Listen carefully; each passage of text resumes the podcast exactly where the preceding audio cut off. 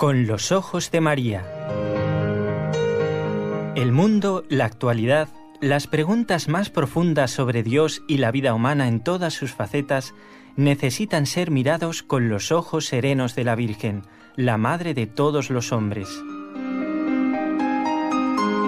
Con los ojos de María, un programa de NSE Producciones para Radio Católica Mundial conducido por Nelly Álvarez. Qué alegría volver a encontrarnos. Tantos oyentes que escuchan el programa desde diferentes lugares. Y así, más de una vez nos hemos sorprendido sabiendo que en Noruega nos están escuchando. Pero no es porque Nelly hable noruego, ni se me ocurre, es que no sabría cómo se dice, nada de nada. y también sorprendidos nosotros porque una vez nos escribieron desde Japón, ustedes lo saben, ¿eh? oyentes de habla hispana que están viviendo en distintos lugares del mundo y comparten la programación de esta querida emisora. Y quiero dar las gracias ya desde el principio del programa a quienes permiten que ustedes nos puedan escuchar, que son nuestros técnicos. En Radio Católica Mundial, en Birmingham, en Alabama, Jorge Graña. Buena semana, don Jorge. ¿eh? Y aquí en la ciudad de Barcelona, con un día espléndido de sol, está Raúl García en el control junto al equipo NSE, Nuestra Señora del Encuentro con Dios.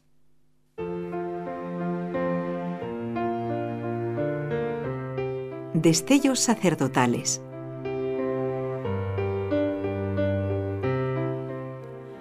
Es la primera vez que en un programa de este ciclo, Destellos sacerdotales, leemos las impresiones del día de la ordenación de un sacerdote.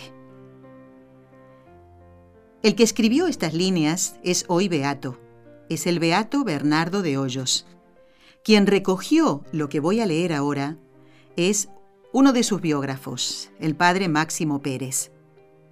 El día que fue ordenado el padre Hoyos, eh, ordenado sacerdote, el 2 de enero de 1735, escribía lo siguiente. Al tiempo de recibir la potestad sacerdotal, sentí la mudanza, el cambio que se obraba en mi alma, mirándola hermoseada con el carácter sacerdotal. Al pronunciar el obispo aquellas palabras, recibe el Espíritu Santo, me llené todo de un sagrado pavor, percibiendo en mi interior la compañía de tan divino huésped en las gracias y dones que se me comunicaban. Y también me declaró el Señor cómo este sacramento del orden ha manado de su corazón purísimo.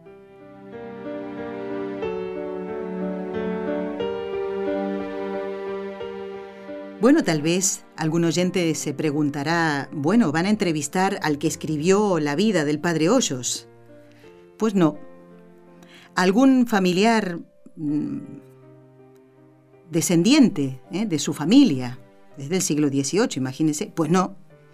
Pues vamos a entrevistar a quien pasea, quien camina, quien trabaja cada día en el lugar donde se apareció el corazón de Jesús al Beato Bernardo de Hoyos.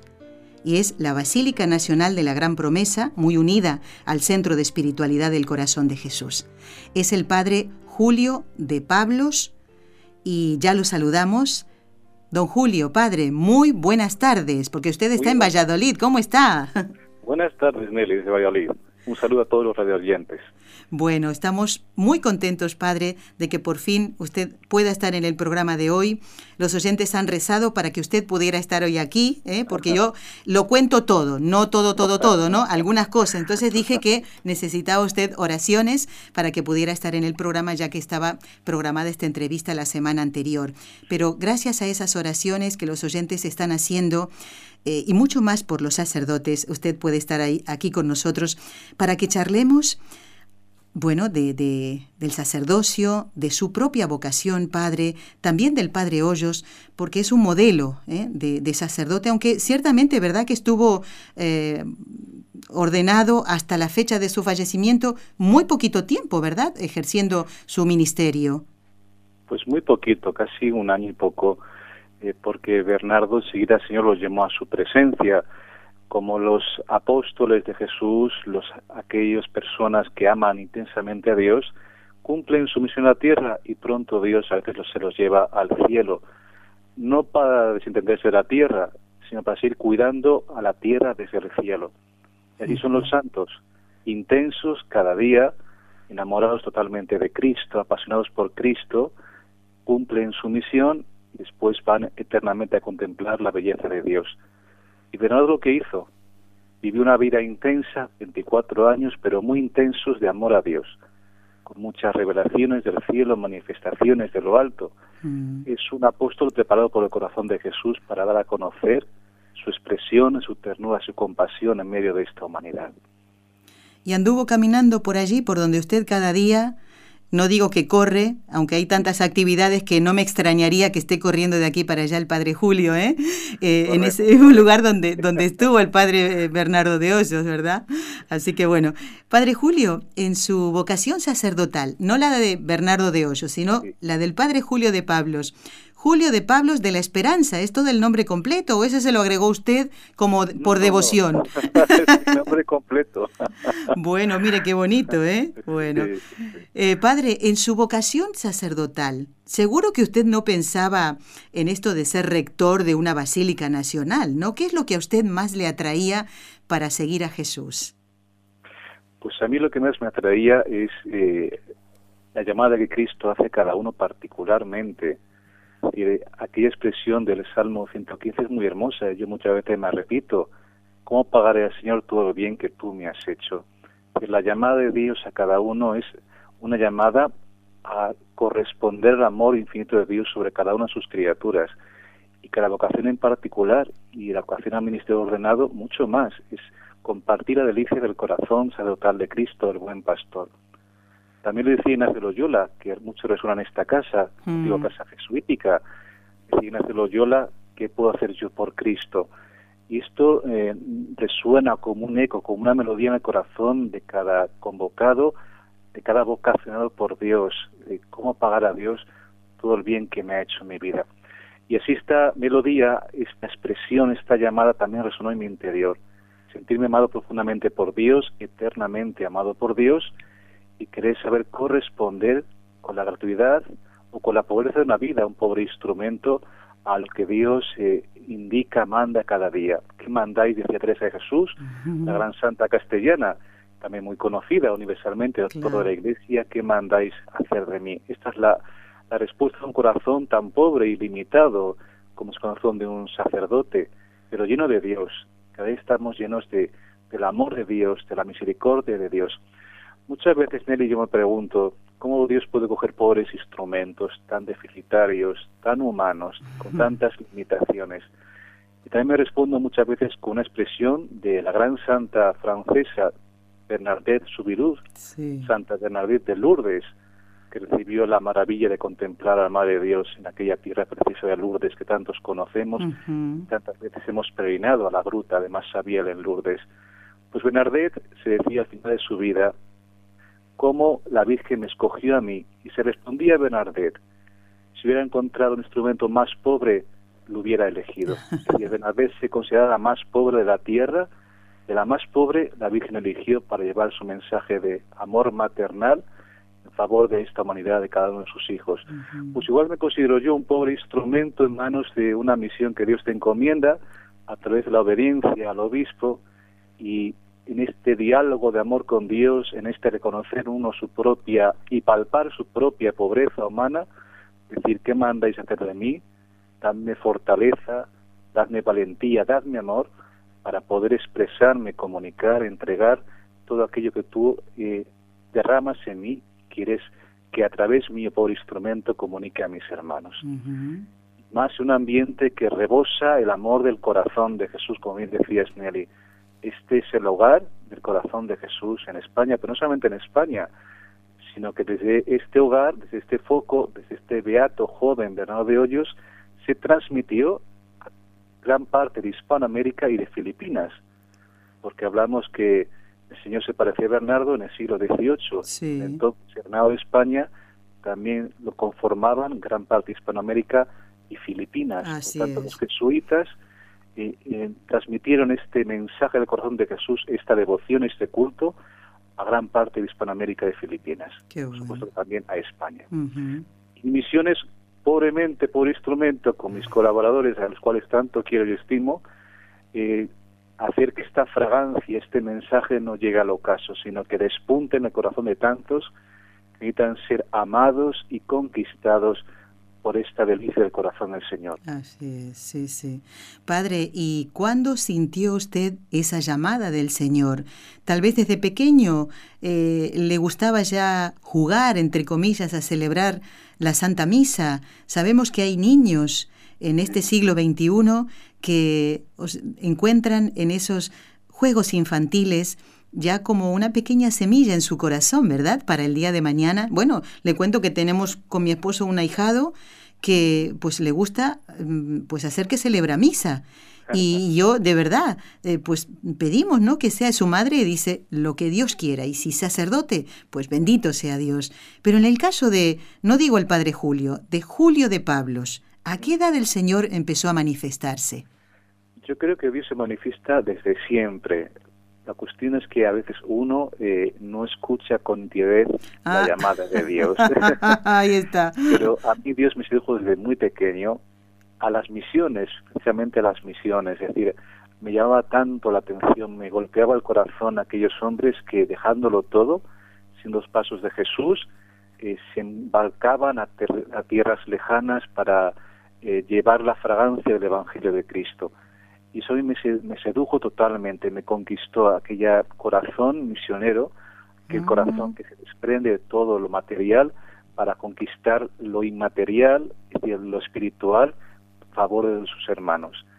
Y fue Señor como a través de, de estas misiones, de los misioneros, y me fue seduciendo el Señor, en esa expresión tan bonita evangélica, Señor, me ha seducido, me has conquistado y él va haciendo su labor en el corazón que poco a poco se deja seducir y conquistar sin poner mm, interferencias a la acción de Dios, sino con total docilidad al Espíritu Santo. Y Dios va moldeando el corazón hasta darle eh, el toque de su amor hasta que se cumpla la misión a la cual ese corazón y ese alma ha sido convocada eternamente por Dios porque Dios ha pensado en cada uno una vocación eterna en él y también para ti y para tu familia. para que los radioyentes, Dios tiene una, una vocación eh, manifestada y pensada de toda la eternidad. Cada uno tiene que en su corazón descubrir eh, lo que Dios eh, le ha llamado, a qué le llama, y cumplirlo, porque en este cumplimiento de la voluntad de Dios está inscrita nuestra propia felicidad. Y así es el, el, la vocación de este pobre sacerdote y dejándose cautivar por el amor de Jesús, eh, escuchando en el interior, en el silencio, cómo Dios habla, porque Dios habla en el silencio al corazón de sus hijos. Necesitamos hacer, especialmente radio oyentes, el silencio en la oración para escuchar con mayor nitidez la voz de Dios. Y Dios habla a aquel que lo invoca con un corazón sincero. Y así Dios fue construyendo vocación, paso a paso, con ese el susurro que, es la acción de Dios nunca impositivo porque Dios siempre en él y cuenta con nuestra libertad. Exacto. Nos va sugiriendo, nos va influyendo eh, su espíritu, lo va derramando para que el hombre lo escuche y pueda ponerse a su disposición en esta obra magnífica de la comunicación de su amor en favor de todos los hombres, especialmente aquellos que tienen más necesidad de ser alentados por el amor y la cercanía de Jesús. Podemos decir, Padre, usted acaba de comentarnos que ese conquistar Jesús su corazón entró por las misiones, ¿no? Podemos decir que son muy variados los caminos que se presentan ante un joven o ante un adulto también, porque hay vocaciones tardías que, bueno, a ese llamado de Dios, porque ciertamente hay religiosos que son sacerdotes, pero antes fueron religiosos, entraron a una determinada congregación y luego son ordenados, o al revés también, sacerdotes diocesanos que tal vez puedan eh, entrar en una congregación, ¿verdad? Hacerse religioso, quiero decir. Puede pasar eso, ¿verdad? Exactamente, exactamente. Así así ocurre. Y lo importante es que uno cada día busque cuál es la voluntad de Dios. Aquí estoy, Señor, para hacer tu voluntad. Hoy en, España celebramos, imagino también la Iglesia Universal, la unidad de la anunciación del Señor, cuando el ángel se apareció a la Virgen Santa María. Es el 25 de marzo, pero este año, como el 25 de marzo estaba inscrito en el trío pascual, coincidía, se ha trasladado esta gran fiesta al día de hoy. Y es verdad, es, utilizar es la expresión de la Virgen Santa María, nuestra Madre, aquí estoy para hacer tu voluntad. Y Dios va manifestando su voluntad, ¿sabes, Nelly? Como a través de la obediencia de la fe. Es tan importante estar en este camino de obediencia a la fe diaria, una obediencia en la cual uno va entrando en este camino de humildad tan importante para el seguimiento de Jesús. Y cuando Dios convoca y concede la vocación al ministerio ordenado, eh, hay tantos caminos, eh, hay tantas formas de expresión de este ministerio. Mm. no se puede acotar por una acción concreta. Claro. Corazón sacerdotal es como el corazón de Cristo, dilatado en una dimensión de evangelización total, tantos caminos, tantos modelos tenemos en la Iglesia los santos, cuántos matices, tantas expresiones eh, de poder ofrecer el, ungüento del ministerio, el óleo de la consolación en tantos lugares, tantas situaciones. Que te decía eh, el profeta, el, perdón, el profeta decía así, aquella expresión tan bonita, mm. aquí estoy, mándame, es la expresión, aquí estoy Señor, mándame. Envíame, sí. Es una vocación, mándame donde tú creas que esa vocación puede dar una mayor planificación de tu amor. En definitiva, Nelly, es todo, diríamos, un servicio de la caridad. Eso es, sí, sí. El servicio de la caridad, decía otro santo español, eh, San Juan de Ávila, también doctor de la Iglesia, una expresión latina muy bonita, creo que digo lo quiere decir. Él decía, utilizando una expresión de San Agustín, amoris officium, que significa el oficio del amor. Y ese es el oficio del sacerdote, el oficio del amor. Y como el amor no tiene barreras, se puede manifestar en tantas dimensiones en favor de aquel que lo necesita. Así es, Padre. Lo hemos comprobado, lo estamos comprobando nosotros quienes preparamos estos programas de este ciclo de estellos sacerdotales con muchas de las entrevistas que hacemos. Hemos estado este fin de semana en Madrid participando de una jornada a la que fuimos invitados como medios de comunicación eh, por los ciegos españoles católicos y tuvimos la oportunidad, Padre Julio, y a los oyentes también aprovecho para comentarles, de entrevistar a un sacerdote sordo. Pensamos que, la, que una eh, discapacidad como eh, la auditiva puede ser un obstáculo para que Dios llame a un joven a servirlo en la iglesia no es ningún obstáculo. Y lo vamos a comprobar. Yo espero que esté, haya quedado bien el sonido ¿eh? para que después podamos compartir. A ver si podemos pasar esta entrevista el miércoles y de paso aprovecho para invitar al Padre Julio a que la pueda escuchar. Yo he venido y Raúl también, hemos venido muy contentos y de ver las maravillas que Dios hace en los corazones de esos hombres a los que llama a servirlo en la iglesia. Van a ver ustedes, yo me quedé sorprendida con todo lo que nos contó, porque uno puede pensar, no, no, yo siendo sordo, no puedo, no puedo, ¿cómo voy a servir a Dios así? Pues sí. Estaba tratando de recordar, Padre Julio, esa frase, que no me acuerdo quién la dijo, pero era como, eh, Dios eh, no, eh, a ver, no elige a los preparados, sino prepara a los elegidos, algo así era, ¿no? A los capacitados era, ahí está. Capacita a los elegidos, eso es lo. Menos mal que tengo aquí mi ayuda adecuada, padre, del otro lado del cristal, porque si no, ¿eh? Pero es que es así, así lo vemos, ¿no? Es, es, evidente. Mire, padre, me he quedado tan sorprendida con las historias que nos cuentan los sacerdotes eh, que, que, salen aquí en, en, el programa y digo, qué maravilla todo lo que Dios ha hecho.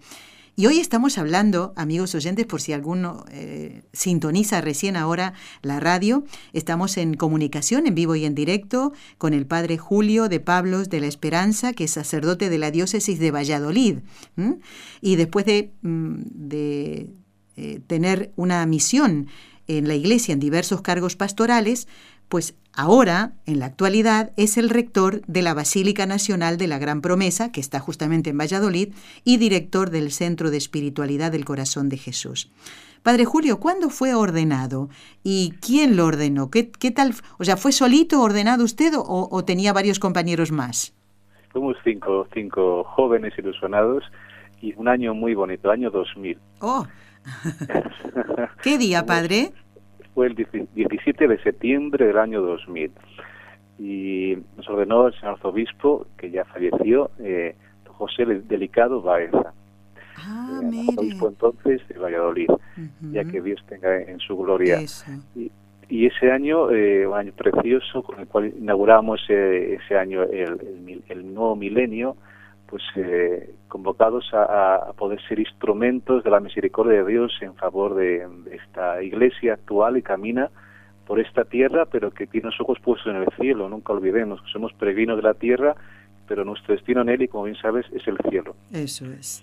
Por eso cuando sufrimos tantas veces situaciones conflictivas, interiores, eh, sociales, familiares, tenemos que buscar, como dice bien San Pablo, las cosas de lo alto, cosas que proceden de Dios, porque ahí encontramos nuestro descanso. Ujú. Todo es tan relativo, solamente Dios es eterno. Eso es, sí, sí. Ayuda mucho a pensar. No me acuerdo tampoco. Hoy estoy un poco desmemoriada. Lo- me acuerdo de algo, pero no de quién lo dijo ni de dónde lo escuché. Eh, eh, pensando en esto, ¿no? De que nuestra meta es el cielo. Y es como cuando mm, hay un, a ver, una flecha y un arco y una diana, se llama eso, ¿no? Donde tenemos que dar en el centro. Y dicen que para dar en el centro hay que punt- apuntar un poco más arriba. Y entonces en esto podríamos aplicarlo también, ¿verdad? Para ir al cielo, ¿eh? Eh, para dar en la meta, para llegar a ese, a ese, a ese destino nuestro, pues hay que apuntar alto. ¿eh? Y para eso tenemos la ayuda de nuestros sacerdotes que nos indican ese camino y por eso tenemos que rezar mucho por ellos. Recién dijimos que el Padre Julio es el rector del San- de la Basílica Nacional de la Gran Promesa. Padre, ¿cuál es su misión como rector de la Basílica? Eh, ¿Qué es lo que usted ha encontrado allí en ese lugar? Es decir, eh, eh, mi misión es custodiar un lugar eh, que es un tesoro. Es decir, el joven Bernardo de Hoyos, nuestro beato Bernardo de Hoyos, escribió un libro, el único libro de su vida, que se llama Tesoro escondido en el corazón del Señor. Y esta basílica es un tesoro, y, la perla es el corazón de Jesús. El, tesoro descubrió en el corazón del Señor y mi misión es custodiar ese tesoro y darlo a conocer y darlo a conocer a aquellos que se acerquen a este a este hogar. A mí siempre me gusta hablar mucho, Nelly, de que este templo, esta casa espiritual es un hogar. Mm. Teniendo, teniendo hogar en España, también en Hispanoamérica, en otros puntos, es un lugar eh, cercano, próximo, que nos engendra confianza, que nos da confianza y consuelo. Pues este lugar es un hogar para aquel que busque consuelo. Mi misión es eh, acoger, es dirigir a aquel que busque consuelo, la fuente del consuelo que es el corazón de Jesús. Corazón que, que ama tanto a los hombres, que sufre tantas veces indiferencias por parte de ellos, que pide este corazón eh, ser reparado por tantas heridas que sufre por las indiferencias. Es un poco el quejido de amor que corazón de Jesús dirigía a otra gran santa de la Iglesia, Margarita María de la Coque. Claro. Día Jesús a Margarita, es el corazón que tanto ama a los hombres y que tal vez les recibe más que desprecios e indiferencias. Entonces mi misión, eh, Nelly, es custodiar este tesoro Ujú. escondido, darlo a conocer. Porque hablar del corazón de Jesús, como dicen los papas, las en- en encíclicas, el magisterio de la Iglesia, es hablar del amor infinito de Dios, manifestado en su corazón. Es decir, Dios ha mostrado que tiene corazón. Y esta noticia tiene que ser comunicada a la humanidad. Es decir, el mundo tiene sed y hambre de conocer que Dios tiene corazón y un corazón que ama totalmente, plenamente a, a los hombres, a cada uno de sus hijos. Y fíjate que misión mía más hermosa, estar eh, en este ambiente de que, que escuchamos, diríamos, eh, espiritualmente latido el corazón de Dios y comunicarlo al mundo que está deseando escucharlo. Así es. El mundo tiene necesidad de testigos y tenemos que ser testigos del amor de Dios, del corazón de Dios, del corazón de Cristo. Ujú. Es mi, mi misión eh, tan eh, preciosa de alentar, de fomentar, de cultivar, de expresar, de entregar el tesoro escondido en el corazón mismo de Jesús. ¿Desde cuándo es rector de, de la Basílica, padre? Pues desde hace dos años y medio. Muy bien. Y bueno, los que hemos tenido la bendición de poder estar allí en la Basílica Nacional de la Gran Promesa, donde hay una imagen del corazón de Jesús impresionantemente grande, Sí. hemos podido comprobar que eh, hay verdaderos tesoros en esa basílica. Usted es el custodio de esos tesoros. Justamente yo ahora tengo aquí, porque alguien que nos quiere mucho, a Raúl y a mí, nos ha enviado una estampita eh, con eh, una fotografía del altar donde en el día de hoy ya se encuentra un fragmento de la cruz del Señor. Y eso es, podríamos decir que uno de los tesoros. Hay muchísimos. Nos gustaría, padre, que nos comentara ahora, además, bueno, eh, ¿qué es lo que recuerda el paso por allí de Bernardo de Hoyos? ¿Qué reliquias ustedes conservan allí? Eh, y bueno, esta, ¿no? Del fragmento de la cruz de Jesús. ¿Qué otros tesoros hay de cara a que oyentes eh, no solamente de España, sino otros que mm, vienen a participar, por ejemplo, este año de nuestras peregrinaciones a Fátima y Lourdes, se animen a hacer un viajecito, que no es tan largo tampoco, porque ahora todo está muy bien comunicado, ¿eh? y digan, quiero ir a la Basílica de la Gran Promesa porque escuché al Padre Julio que había tal cosa y tal cosa. ¿Con qué se van a encontrar, Padre? Mira, lo importante de todo, Nelly, el mayor tesoro es el lugar es el lugar donde Jesús ha, hecho visible su corazón. Es decir, cuando nosotros explicamos la basílica a los peregrinos, eh, a través de una explicación catequética muy bonita, espiritual muy bonita, decimos que aquí en Madrid tenemos nuestra gruta de Lourdes, nuestra capelina, como dice en portugués, ah. de Fátima. ¿Por qué? Porque igual que en Lourdes, en Fátima, la Virgen se apareció, aquí Jesús se apareció. Claro. es nuestro gruta, nuestra capelina, es nuestro lugar donde Jesús ha mostrado no solamente su rostro, ha mostrado lo más íntimo de él, que es su propio corazón, y se lo ha hecho ver a un joven.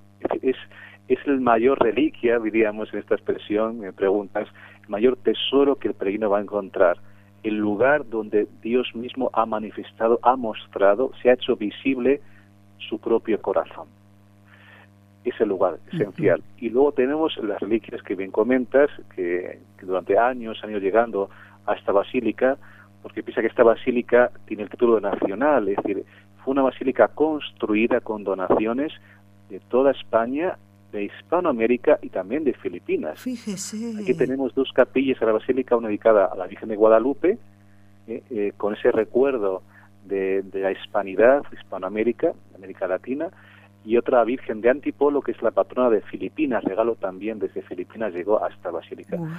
Y luego tenemos el Lindum Crucis, el fragmento de, la Cruz de Cristo, un pequeño fragmento que tiene una historia muy bonita, porque este fragmento pertenecía, llegó aquí a través de una santa eh, española, Santa Maravillas de Jesús, eh, que fue pedida eh, por el arzobispo de Valladolid, Antonio García García y pidió a Madre Maravillas de Jesús este fragmento para estar también aquí en un altar dedicado a la Virgen del Pilar, eh, patrona de la Hispanidad.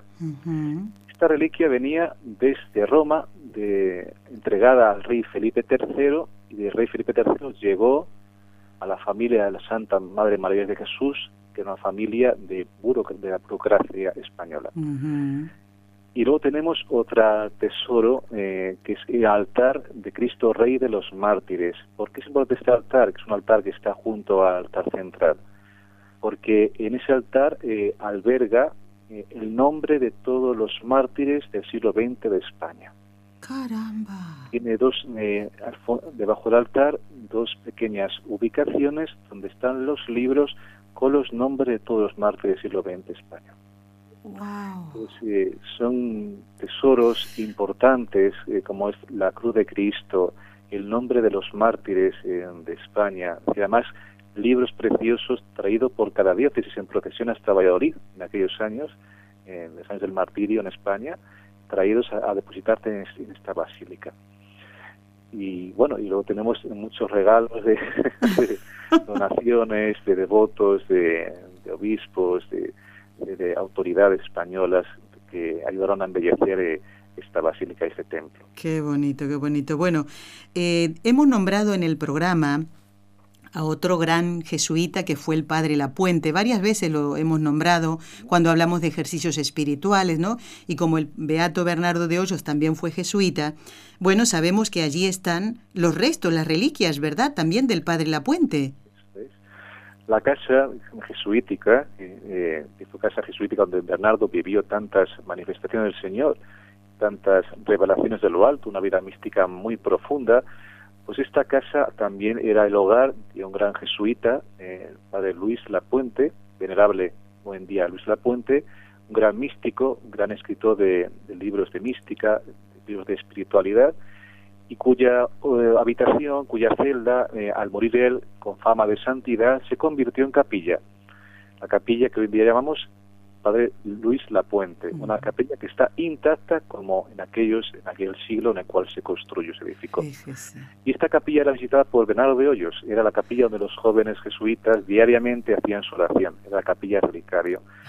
Y como, como Luis Lapuente, Padre Lapuente, murió con fama de santidad, sus restos se depositaron en lo que es hoy en día el presbiterio de Basílica de la Gran Promesa. Claro, ya, ya cuánto estamos conociendo de la Basílica Nacional de la Gran Promesa en Valladolid, porque estamos hablando con su rector, que es sacerdote. Nos ha comentado un poquito sobre esos caminos ¿eh? de la vocación, esa llamada que sintió del Señor, que le llevara, bueno, a, a elegir al Padre Julio para ser sacerdote y ser ordenado en el año 2000. ¿Cómo distribuye?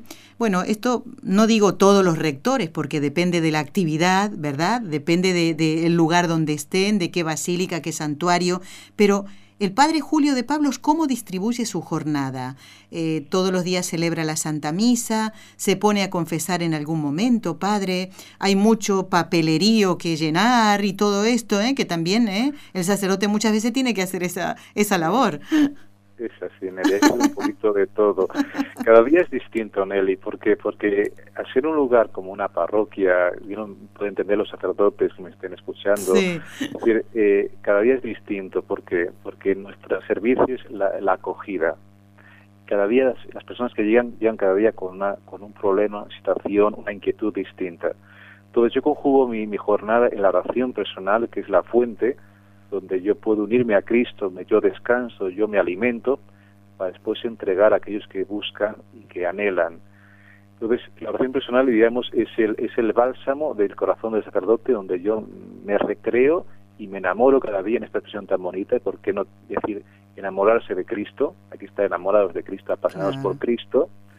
Y después la acogida, la organización de tanto la basílica como el centro de espiritualidad, un centro diocesano de formación, lo cual implica que hay cursos de formación, que hay tantas de ejercicios espirituales, es decir, supone un, organigrama que eh, para encajarlo todo según eh, las necesidades de la gente que, que viene, claro. de ejercicios espirituales o de formación teológica o, charlas y conferencias que también impartimos. Entonces, cada día es distinto en él y yo celebro la Eucaristía, por supuesto, en la Basílica todas las tardes y suelo hacer también mucha dirección espiritual.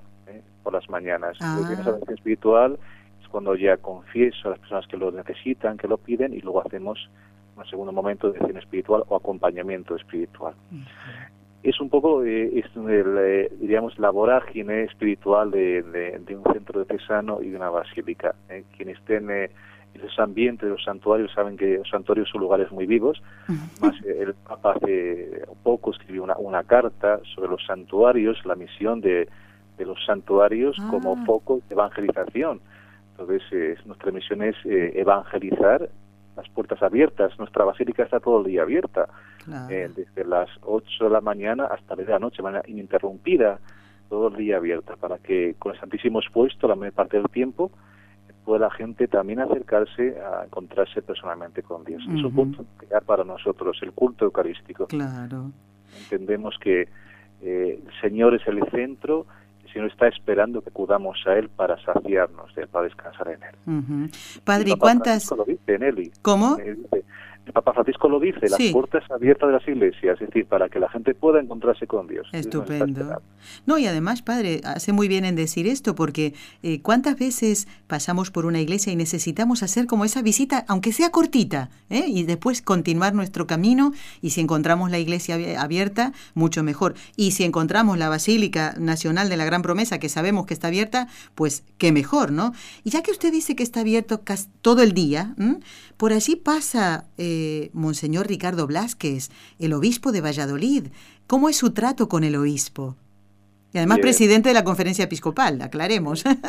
Sí, Ricardo es una, dentro de todos los cargos que tiene la Iglesia, eh, siendo cardenal de la Iglesia Universal, tiene los nombramientos típicos de un cardenal, eh, ocupaciones en Roma, los dicasterios de Roma, los cardenales son convocados por el Papa, entonces, y luego la preocupación de don Ricardo Blázquez en la conferencia episcopal como presidente de ella, es un hombre muy afable y muy sencillo. Es lo, yo podría decir esta, esta expresión, un hombre inteligente, era profesor de teología, pues fue llamado por el Señor a hacer este ministerio, este servicio como obispo, y, pero es un hombre de, de, talante muy dialogable, es una persona de una conversación muy agradable, que muchas veces pasa por aquí, pero de manera escondida, sin llamar la atención, viene a rezar de manera escondida, y, y, y es lo que cautiva, es decir, que es un hombre que no no tiene grandes pretensiones a pesar de, su, de, su, responsabilidad en la iglesia, sino pasar desapercibido en, en, en escondimiento, en lo medida que pueda, como cardenal, pero en, en, la oración de que muchas veces le encontramos rezando en, también en la basílica. ¿sí? Bueno, muy bien. Padre, usted hoy nos ha regalado estos 35 minutos. Nos, yo voy a seguir con el programa dentro de, uno, me quedan unos 20 minutos, pero quiero compartir con usted un correo electrónico que llegó en estos días, Padre. Sí. Querida hermanita Nelly, un abrazo grande a usted, a todo el equipo, de parte de un pequeño joven de aquí, de Venezuela. Me ha encantado el testimonio de los padres del padre Matías. Esta es una entrevista que salió el viernes pasado, padre. Eh, quiero decirle que en estos momentos estoy discerniendo mi vocación y su programa me ha ayudado mucho. Me emociona muchísimo el ciclo de estellos sacerdotales, porque la vida sacerdotal es tan maravillosa y con esos testimonios sigo enamorándome cada vez más de Jesús y de todo lo maravilloso que hace en su iglesia y en el mundo. Un abrazo grande. Gracias por todo lo que hacen por Dios. Oro por ustedes y les pido que recen por mí.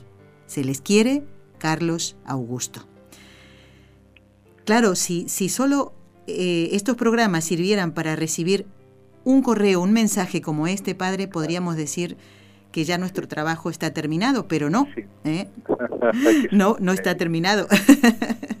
pues le decimos a Carlos que lo que escucha es la voz de Dios ¿eh? y que nunca deje de acallar esa voz dentro de él. Sobre todo, no hay que tener nunca miedo. Surgen los temores humanos a lo que Dios pueda pedir. Dios siempre cuando elige a un alma le da los dones necesarios para cumplir la misión que le encomienda. Así que mi oración también va a estar este joven Carlos para que pueda abrir su corazón al Señor y sin temor pueda responder a la vocación a la cual Dios le ha llamado desde toda la eternidad. Padre, para ya en esta despedida, usted tiene mucho que hacer, le espera todavía una jornada. ¿eh? Aquí en España son casi las 5 menos 20 de la tarde, sí, casi casi, y le queda todavía parte de la jornada. Para despedirlo ya le pedimos su bendición para todo este equipo de trabajo, nuestros compañeros de Radio Católica Mundial, los de NSE y todos los oyentes que están compartiendo el programa con los ojos de María. Su bendición, Padre.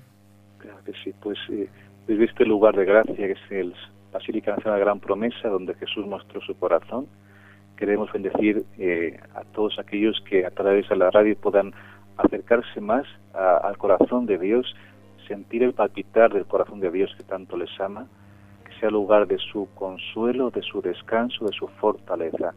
Nunca olvidéis que Dios con su corazón mostrado es un remanso de paz, es un remanso de dulzura, de cordialidad, de bondad, de comunicación, de amor. Que este corazón sea siempre lugar de vuestro más íntimo consuelo y diálogo con Dios. Os doy mi bendición, que la Virgen Santa María también, nuestra Madre, os acompañe y os guíe siempre hasta el centro, que es el corazón de su Jesús. Amén. Y la bendición de Dios Todopoderoso, Padre, Hijo, Espíritu Santo, descienda sobre vosotros y permanezca para siempre. Amén. Amén. Padre Julio, muy feliz y santa Pascua de Resurrección. Igualmente, para todos vosotros. y que invito a que quien pueda sí diga diga invite o invite o por coche o por avión os acerquéis un día a este, a este lugar de gracia bueno muy bien y que pregunten por el padre Julio que, que, le digan lo escuchamos por la radio padre ¿eh? y venimos a ver si dónde están todas estas cosas que usted dijo que tenían aquí en el santuario ¿eh? bueno muy bien padre Julio que Dios lo bendiga. Seguimos rezando por usted y hasta otro momento si Dios quiere. hasta otro momento cuando queráis Mary. Un abrazo muy muy fuerte. Igualmente. Adiós.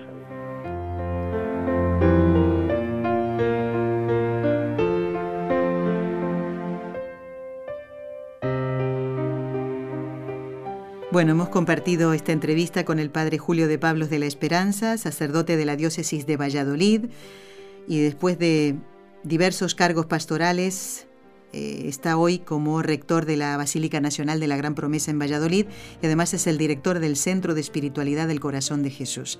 Sin duda se nota en las palabras del Padre Julio ese amor al corazón de Jesús eh, que se manifestó allí en ese lugar. Eh, tiene una importancia relevante en el culto al corazón de Jesús, la Basílica Nacional. Así que si quieren buscar en Internet, eh, imágenes eh, de la, basílica. Creo que tiene una página web, me parece, si no me equivoco. Sí, ustedes busquen Basílica de la Gran Promesa y allí podrán ver, eh, bueno, conocer un poquito más el, el, lugar y los tesoros que guarda este sitio tan precioso que hemos con Raúl tenido la gracia de poder visitar más de una vez. Bueno, necesitamos una pequeña pausita. ¿Puede ser, señor técnico de NSE? Adelante.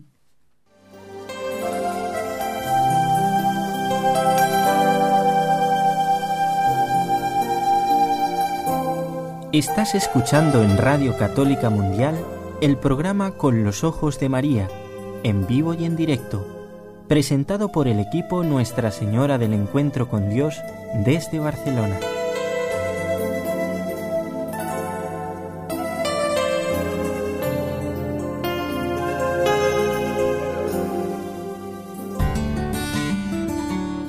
Intención de oración del Papa Francisco para el mes de abril, para que los responsables del pensamiento y de la gestión de la economía tengan el coraje de refutar una economía de la exclusión y sepan abrir nuevos caminos o rutas.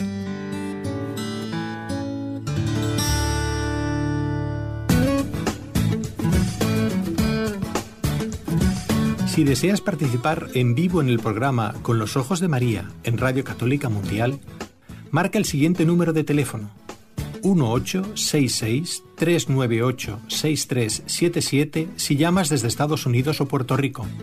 Si llamas desde otros países, marca el código internacional y luego el número 1205-271-2976.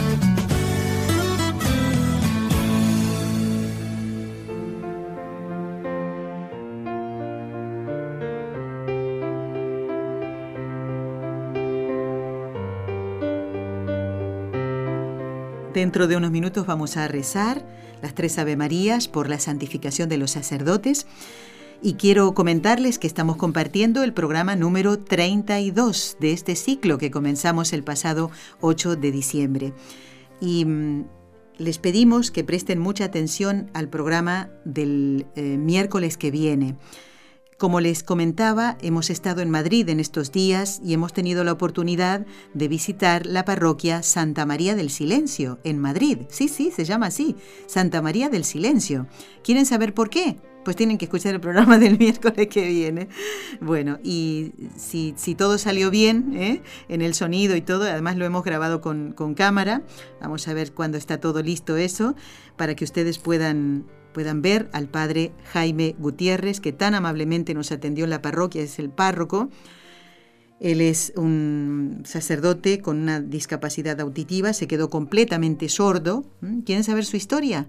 Pues también tendrán que escuchar el programa del miércoles. Estamos muy contentos, de verdad, amigos, con todo lo que estamos aprendiendo. A nosotros también nos está haciendo bien este ciclo de estellos sacerdotales, no solamente a ustedes, como en el caso de Carlos Augusto, ¿eh? que leíamos el correo antes. Bueno, sigo ahora hasta que recemos las tres Ave Marías. Digo, voy a, contestar algunos correos, voy a dar lectura. Todavía me quedan algunos de la semana pasada, que se me han juntado algunos, pero bueno, aquí están Y allá voy entonces. Este creo que no lo había leído. Dice, agradezco que hayan contestado tan pronto a mi correo electrónico, sobre todo al padre Juan Antonio Mateo. Díganle que Dios se lo pague y a ustedes también. Dios se lo pague, dice Alonso. Cambiando de tema. De tanto que nos hace la invitación a la peregrinación en Lourdes o a Fátima, hace una semana, hace una semana soñé eh, que estaba en Barcelona. ¡Ay, qué lindo! Nada más divisaba las instalaciones de la radio y yo deseaba tanto ir ahí con ustedes pero siempre dice hubo trabas y no pude ir hasta el estudio de la radio. Ay, Alonso, esto es una pesadilla, ¿eh? dice, también pienso que es porque tengo tantas ganas de ir a aquellos lugares. Eh, bueno, él por distintas razones no puede venir para aquí. Bueno, les deseo un excelente viaje y a todos los que puedan ir. ¿eh? Saludos y bendiciones. Y otra vez, muchas gracias por todo. Alonso, qué lindo, claro. Es verdad, a veces cuando uno desea algo, ¿eh? o, o volver a encontrarse con su familia, por ejemplo, ¿no? Eso está como en nuestro inconsciente o en nuestro consciente también y estamos pensando en eso. Pues Alonso ha soñado que estaba en Barcelona y Alonso, mira, nunca hay que decir yo por estas cuestiones no puedo ir, porque Dios lo puede arreglar todo, ¿sabes cómo? Así, mira, así. En un pispas, como decimos aquí. Así que nunca descartarlo. Tú encomiéndalo al Señor y me alegro que nos, nos comentes eso. Esto también es muy, muy típico de las familias, ¿no? Yo, por ejemplo, muchas veces sueño algo y le digo a Raúl, mira, ¿sabes qué soñé? Y le comento. ¿eh? Uno lo hace en familia también, ¿eh? así que no nos extraña que Alonso nos cuente esto. Bueno, nos escribió también, a ver, ¿dónde está? Este es Roberto. Roberto desde eh, Mansfield, en Texas. Dice, les mando un cálido abrazo, agradecimientos a Nelly, a su esposo y principalmente a ese gran caballero y gran persona que es don Enrique, que con su carisma y su interés por investigar acerca de un sacerdote mexicano nos brindó un gran programa que escuché con gran fervor y emoción en mi corazón. Claro, se está refiriendo al del 21 de marzo. A ver, ¿fue ese día, el 21 de marzo? Así es. Muy bien. Y que seguramente como ustedes, muchos radioescuchas, hayan conocido más de las cualidades extraordinarias de este joven y entusiasta sacerdote. Y por qué no decirlo, el loco del Sagrado Corazón. Hoy hablábamos del corazón de Jesús con el Padre Julio, pero este loco del corazón de Jesús era San José María Robles, ¿eh? sacerdote mexicano. Bueno, le ha gustado mucho a, Roberto el que don Enrique haya respondido a su inquietud, porque él dijo que quería que don Enrique hiciera ese programa. Y Enrique enseguida aceptó gustosamente. Bueno, ya eh, nos dice eh, para don Enrique, para Nelly y Raúl, les agradezco nuevamente sus atenciones a este su fiel radioescucha, Roberto, desde Memphis. ¿eh? Con afecto me despido. Bueno, y dice, bajo el cuidado de un nuevo amigo en el cielo, San José María Robles. Qué bonito, esto es, es precioso que hayas propuesto esto, Roberto, porque eh, no tenemos que limitarnos a, pensar en que, bueno, como este santo nació en mi país, pues a lo mejor en España pues no interesa. No, no, no. ¿eh? Y más si son sacerdotes, como en este caso, ¿no? Porque eh, no sabemos, fíjate, tal vez mm, a Carlos Augusto, que está viendo, eh, tratando de discernir su vocación, dice, hombre, voy a enterarme a ver cómo fue la vocación del, del, padre San José María Robles. Y a lo mejor al poder leer su vida o escritos de él, pues se anima y dice, hombre, ya el Señor me llama a seguirlo. No sabemos eso. Bueno, ha llegado el momento de rezar. Tengo más correos, a ver si los puedo leer hoy toditos. ¿eh? Vamos a encomendar entonces a todos los sacerdotes, todos los que tienen responsabilidades en la iglesia y los que no lo tienen, eh, que sigan amando a Jesús, aunque ya no puedan hacer nada, por la razón que sea, están imposibilitados, inclusive con alguna discapacidad, eh, puede ser producida por un accidente, lo que sea, que el Señor esté siempre en el corazón de ellos. Vamos entonces a encomendarlos y a quién vamos a pedírselo sino a nuestra Madre, la Virgen Santísima. A María se lo pedimos que libre a todos los sacerdotes de caer en pecado, por el poder que le concedió el Padre, la sabiduría que le concedió el Hijo y el amor que le concedió el Espíritu Santo.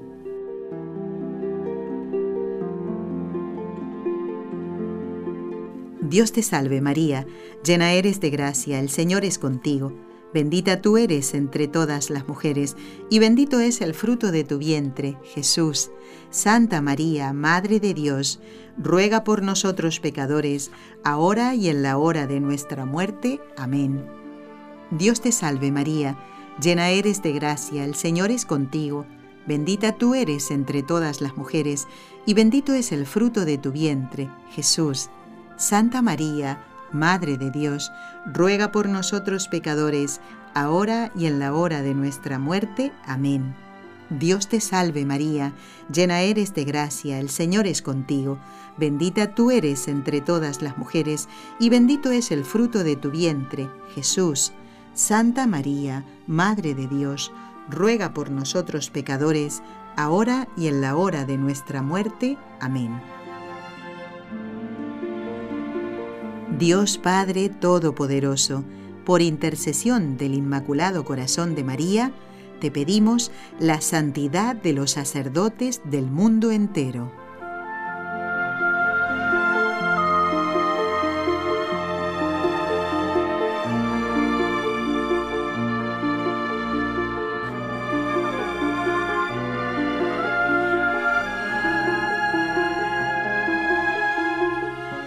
Bueno, bueno, casi me dan un susto, casi me dan un susto. Me dicen, ha llamado Susana de Argentina. Digo, mi hermana. no, es una oyente que la pena es que no te han dicho, Raúl, de qué lugar de Argentina, ¿no? Porque Argentina es grande. Bueno, tranquilo, no pasa nada, no pasa nada. Eh, claro, mm, eh, nos dice Susana que hace escapularios del corazón de Jesús y que nos va a mandar a la sede de Argentina, donde está ya NSE. ¡Wow! Pero que manden para aquí también. Hombre, que si no nos quedamos sin eso, ¿eh? Bueno, Susana, te mandamos un abrazo muy fuerte y yo quiero también aprovechar el hecho de que eres de Argentina. Quiero aprovechar, digo, para saludar a Mercedes. Mercedes también nos escribe desde Argentina. Ella no ha llamado, escribe, ¿eh? eh desde Villa Carlos Paz, en Córdoba. Bueno, bueno, me encantaría poder estar ahí, a ver si nos damos una vueltita por ahí, ¿eh? Mercedes, Dice, queridos amigos de NSE, les envío, ah, nos enviaba una homilía del sábado santo. Seguro dice que ya la conocen. Es mi saludo pascual, deseos de santas Pascuas de Resurrección y que el Espíritu Santo los siga iluminando. Muchas gracias por los programas en los que aprendo y me ayudan. Eh, Mercedes, todavía no he podido leer lo que, me enviaste, te soy sincera, ¿eh? pero ya me, lo, voy a ocupar porque lo tengo ahí registradito, no hay ningún problema.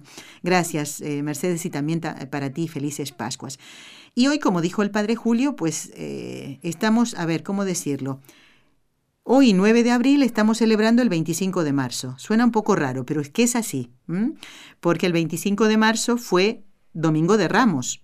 Entonces, como la Anunciación la encarnación del Señor es día de solemnidad, pues no podíamos celebrarlo, aunque cayó domingo, domingo de, Ramos, ¿no? Así que hoy celebramos en la iglesia la Anunciación, el día en que eh, el arcángel San Gabriel envía eh, o le dice, ¿eh? le trae el mensaje del cielo a la Virgen Santísima y cuya respuesta ha permitido que naciera el Salvador, que naciera Jesús y que después pudiera entregar su vida en la cruz y resucitar, que es lo que ahora estamos celebrando. Pero hoy saludamos con muchísimo cariño a las oyentes que tienen el nombre de Anunciación, ¿eh? Encarnación. Con muchísimo gusto rezaremos por ustedes, con mucho cariño. Bueno, me queda un minuto que me da tiempo a leer este correo de... Mm, ay, Ana Rosa, ay, casi no lo encontraba. Felices Pascuas de Resurrección, Nelly, me dice, siempre recordándote desde Miami. Muy bien. Te escucho por Radio Paz a las 10 de la mañana. Me alegra mucho escuchar los programas que son tan instructivos. No me lo pierdo. Muy bien. Dice, bajé en mi teléfono su emisora y cuando me despierto, allí enciendo la radio. Muy bien, pone intenciones para la misa del último día del mes. Con muchísimo gusto lo tenemos en cuenta. Es un problemita de salud de una persona eh, conocida de Ana Rosa y también nos manda fotos de ella ¿eh? y de sus nietos. Muy bien, Ana Rosa, gracias. Las he visto a las fotos, ¿eh? porque miro todas las fotos que me mandan. Muy bien, me quedan dos correos y los voy a leer. Uno es de Margarita y el otro es de... Ay, que no lo encuentra. Pues no lo encuentro. Me tengo que ir. Ah, de socorro. Socorro, me voy. Hasta el día miércoles. No se pierdan el programa, ¿eh? Gracias por todo. Has escuchado un programa de NSE Producciones para Radio Católica Mundial.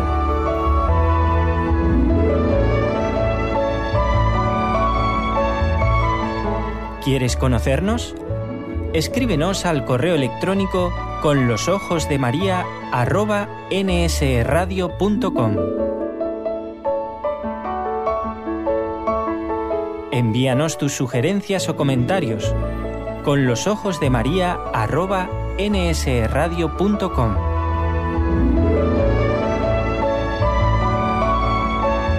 Te esperamos.